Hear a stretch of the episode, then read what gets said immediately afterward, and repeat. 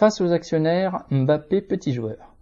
Le PSG a signé un contrat de 630 millions d'euros avec Kylian Mbappé pour le garder dans ses rangs pendant au moins deux ans. Même s'il s'agit d'un revenu brut, le net n'étant que, entre guillemets, de 282 millions d'euros après déduction des versements obligatoires à l'État, cela le classe en tête des principaux footballeurs professionnels quant aux revenus touchés, salaires, primes et versements des sponsors. Les médias se sont précipités sur cette information pour comparer le salaire de Mbappé à celui des entre guillemets pauvres PDG qui, tel Pouyanné à la tête de Total Energy, ne percevraient que des misères. En effet, ce dernier n'a touché que 5,9 millions en 2021, après avoir cependant doublé son revenu par rapport à l'année précédente. Et les plus hargneux se sont émus qu'un simple footballeur, qui plus est si jeune et originaire d'une banlieue populaire, s'enrichisse autant.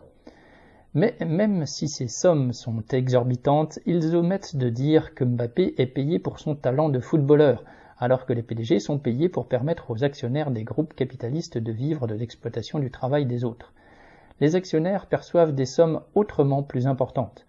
Selon des chiffres cités fin août par le magazine Challenges, les profits du second trimestre 2022 ont été exceptionnels et les dividendes versés ont atteint des records avec 44,3 milliards d'euros. Parmi les bénéficiaires de cette manne arrivent en tête les actionnaires de la BNP, Sanofi, AXA, LVMH.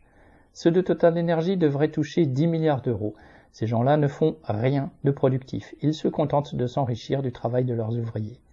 Alors le salaire d'un Kylian Mbappé est l'arbre bien commode pour masquer la forêt des profits détournés par une minorité de parasites qui, pour conserver leurs privilèges et leurs milliards, mènent en plus la société tout entière à sa perte. Marianne Lamiral